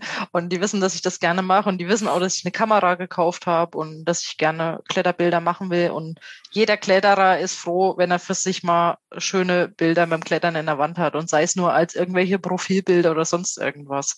Also ich meine, das sind ja auch recht harmlose Bilder, wenn man so mein Profil anguckt. Die Menschen sind angezogen, die betreiben ihren Sport, ist ja dann eher was Dokumentarisches. Also das sind ja so Bilder, ich glaube, wo man auch jeden auf der Straße, wenn man eben bei seinem Hobby fotografiert, nicht besonders auf Abneigung stößt, wenn man sagt, man möchte davon Bilder machen. Also es ist ein Geschäftsmodell quasi. Eine Marktlücke. So würde ich es nicht nennen, aber ja, natürlich, ähm, es ist immer wieder schön, wenn Menschen eine Kamera dabei haben, ähm, wenn man unterwegs ist und zusammen Sport macht. Also, ja. Und und wie wär's dann mit einem Bondage-Bild in der Eiger Nordwand? Hm, ist nee. auch sowas. Nein. Nein, tatsächlich hatte ich mal einen Fotograf, das war für mich, habe ich immer gesagt, so die Wollmilch, äh, eierlegende Wollmilchsau, weil der irgendwie alles ähm, verkörpert hat. Er war Alpinist, ähm, er war Kletterer, er mochte Bondage, oh Wunder, wieder beide Seilhobbys vereint und er macht sehr, sehr, sehr, sehr gute Bilder. Also ist ein sehr guter Fotograf meines Erachtens. Er sagt zwar auch immer von sich, ja, Hobbyfotograf, aber seine Landschaftsbilder, die er macht, die sind grandios. Und habe ich auch gesagt, sag ich, eigentlich müssten wir mal irgendwie einen Grat zusammenklettern und dann oben am Gipfel kreuzen, einen Bondage machen und so die Naturfotografie und alles in einem vereinen. ja, das wäre, glaube ich, so für mich das absolute Nonplusultra. Wird es dazu kommen? Schauen wir mal, wir haben noch Kontakt, aber er ist halt auch, wie war das mit den Stunden am Tag, äh, schwer beschäftigt mit seinen ganzen Hobbys. Hm. Das ist immer das größte Problem, glaube ich. Hm.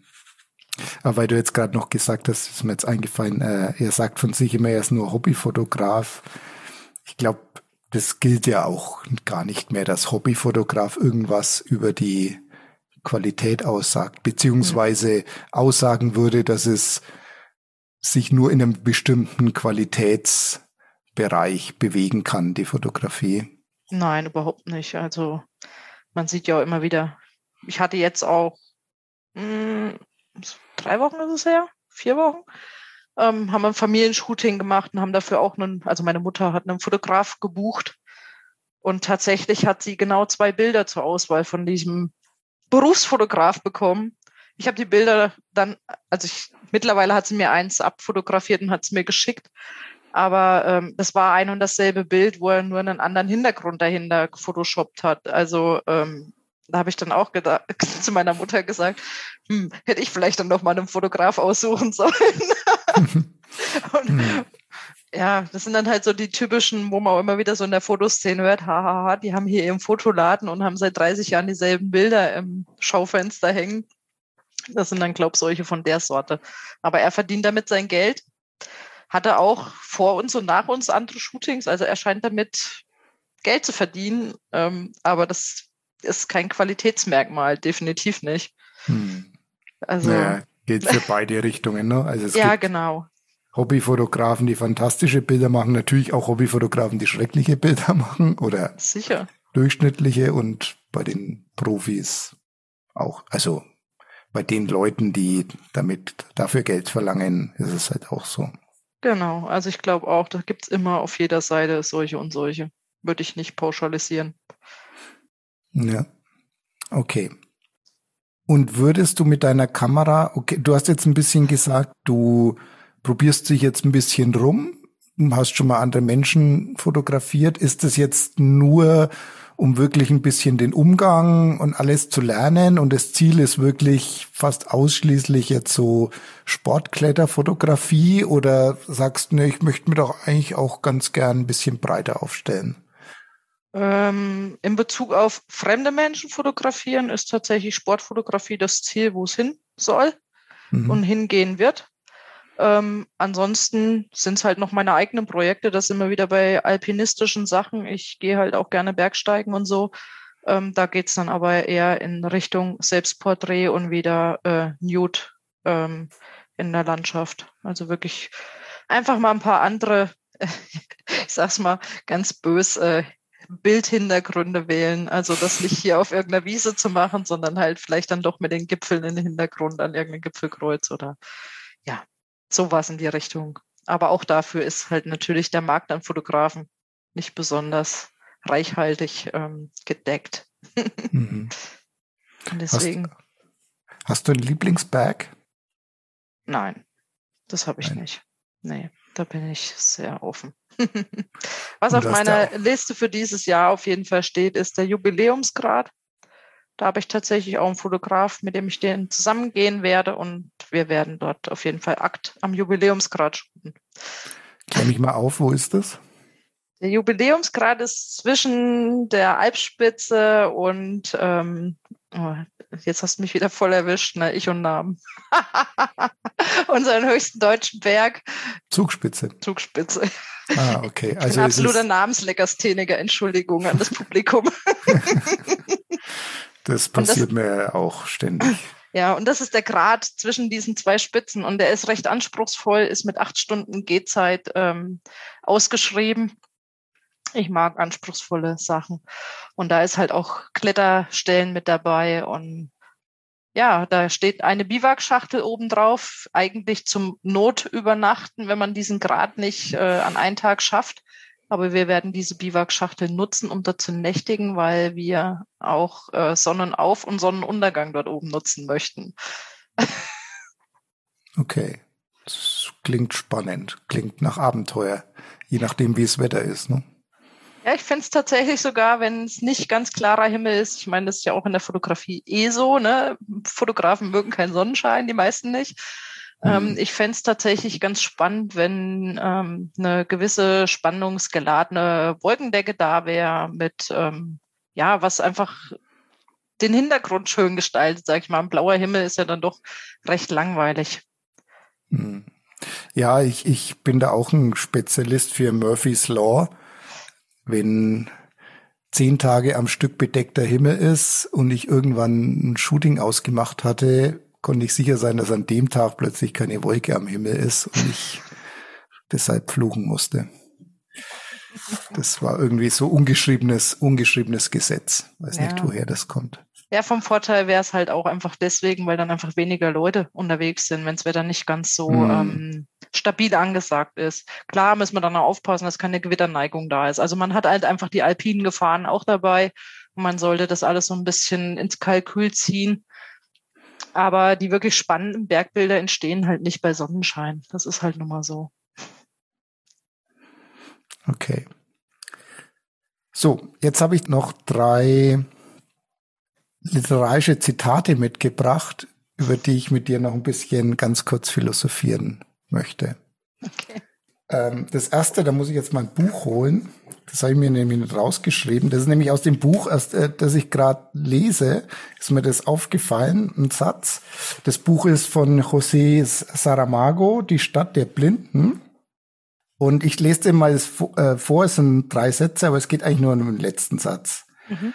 Ähm, er entdeckte, wie er sich am besten fortbewegen konnte, ohne dass die Wunde den Boden berührte. Worum es da geht, das ist jemand, der am Bein schwer verletzt ist und sich jetzt über den Boden schleppt. Also er entdeckte, dass er sich am Boden fortbewegen konnte, ohne dass die Wunde den Boden berührte. Er setzte sich mit dem Rücken zum Tor, benutzte die Arme als Krücken wie es früher die Kriegsversehrten ohne Beine getan hatten und bewegte sich in kleinen Rucken mit dem Körper in der Hocke rückwärts. Rückwärts, ja.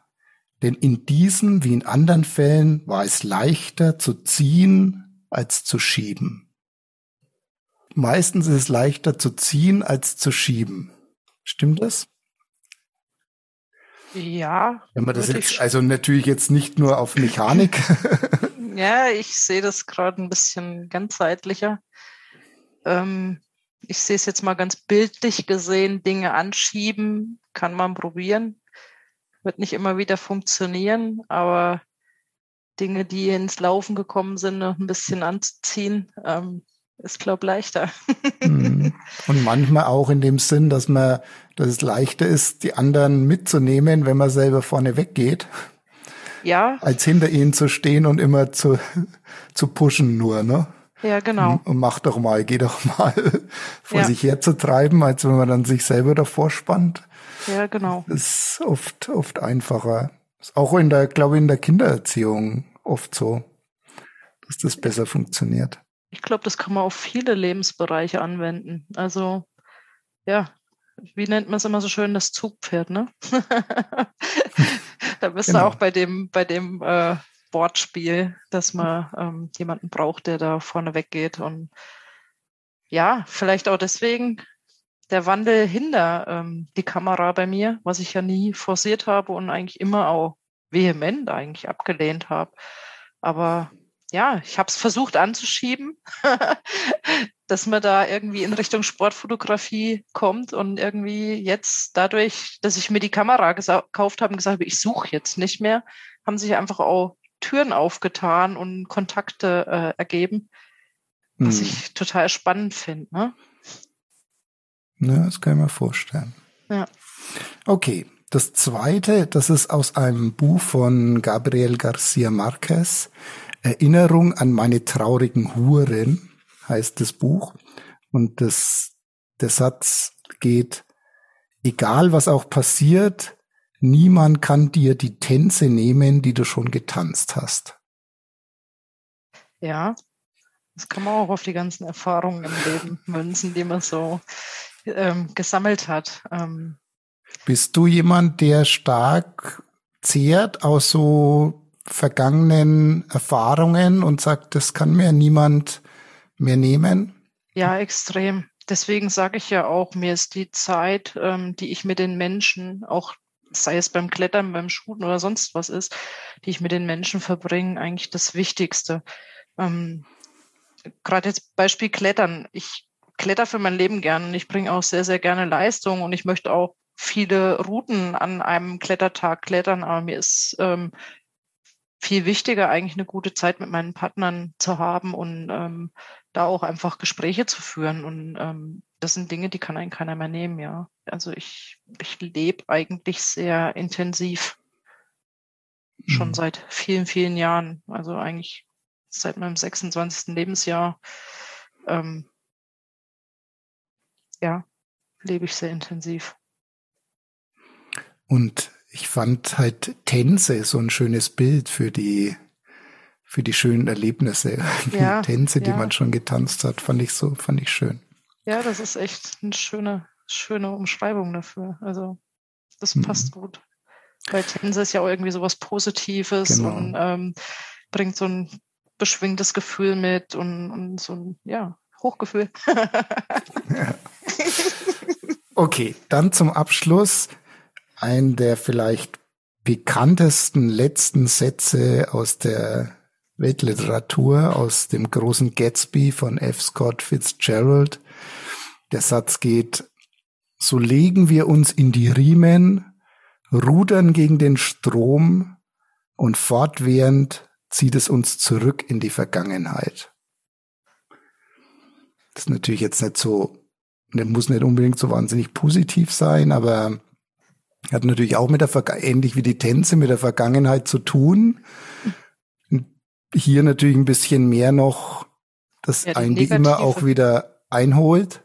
Ja, vielleicht auch eher so die negativen Seiten. Also jeder hat ja gute und schlechte Dinge erlebt. Jeder hat ja so ein Seitenpäckchen. Und ich glaube, das bezieht, also ich würde das so interpretieren, dass ich es hier ein bisschen auch auf die negativen Sachen ähm, zurückführt. Ich meine, man versucht ja immer irgendwie sein Leben ein bisschen gen Positives zu ändern und seine Erfahrungen ähm, irgendwie auch in positive Dinge zu wandeln, aber manchmal steckt man halt dann trotzdem wieder so in seinen äh, ja, negativen Erlebnissen, die man hatte, fest, die einen auch geprägt haben, die jeden prägen. Also mhm. positiv wie negativ, aber da gehören einfach auch die negativen Sachen dazu. Und das hätte ich jetzt eher so ein bisschen in die negative, also auf diese negative Vergangenheit geschoben. Ja, oder, oder vielleicht doch, doch noch grundsätzlicher, dass man einfach festhalten muss, dass das, dass die Vergangenheit, dass man die, die, diese Bande da nicht einfach abschneiden kann, ne? dass ja, das genau. immer, dass man da immer noch dranhängt ne? und das immer ja. noch an einem zieht, egal was man tun will und egal wie stark man sich in die Riemen legen will, es prägt halt nach wie vor. Und ja, ich, ich, ich, stelle fest, je älter man wird, desto mehr wird einem das klar. Ja, es wird einem klar. Ähm, manche, das sind wir jetzt hier bei der Psychologie, ne? Ich meine, da sagt mir auch, man soll sich von vielen Dingen freimachen oder soll sie so nehmen, wie sie gewesen sind, aber manchmal kann man halt trotzdem nicht aus seinen Mustern und verfällt immer wieder in alte Muster, ne? Ähm, durch die Sachen, die einen eben geprägt haben, positiv wie negativ. Und die sind halt immer wieder präsent, auch wenn man irgendwo mit den Dingen positiv oder negativ halt auch abgeschlossen hat. Ähm, sie sind da, sie haben aus uns das gemacht, was wir sind. Und die kannst du einfach nicht aus deinem Leben eliminieren. Die, die wirst du immer bei dir tragen. Hm. Was ja nichts Schlechtes sein muss. Ne? Nein, das können jetzt schlechte nicht. wie gute Dinge sein. Ja. Auf jeden Fall Dinge, die einen prägen. Ja. Sehr schön. Ich glaube, wir sind am Ende. Also ja. ich bin durch mit den paar Stichworten, die ich mir gemacht habe. Es war sehr schön, war sehr kurzweilig, so schnell gehen eineinhalb Stunden vorbei. Ja, tatsächlich. tatsächlich, ne? Denken wir mal gar nicht. Ruckzuck ist die Zeit vorbei. Ja. Vielen Dank fürs Dasein. Ja, danke, dass ich da sein durfte. ja, sehr gerne. Sehr gerne. Und dann wünsche ich dir alles Gute für dein, für dein äh, Leben mit Kamera in der Wand, in den Zeilen, in welchen Zeilen auch immer. Dankeschön. Und hoffe, dass dir da dein, das gelingt, was du dir vorstellst, was du machen möchtest und dass du willfährige Models findest, die sich in der Wand fotografieren lassen. Dankeschön. Ich hoffe, das klappt alles so. Schauen wir mal. Schauen wir mal. Bleibt spannend. vielen Dank und dir noch einen schönen Abend. Danke ebenso, dir auch einen schönen Abend. Okay, tschüss. Tschüss.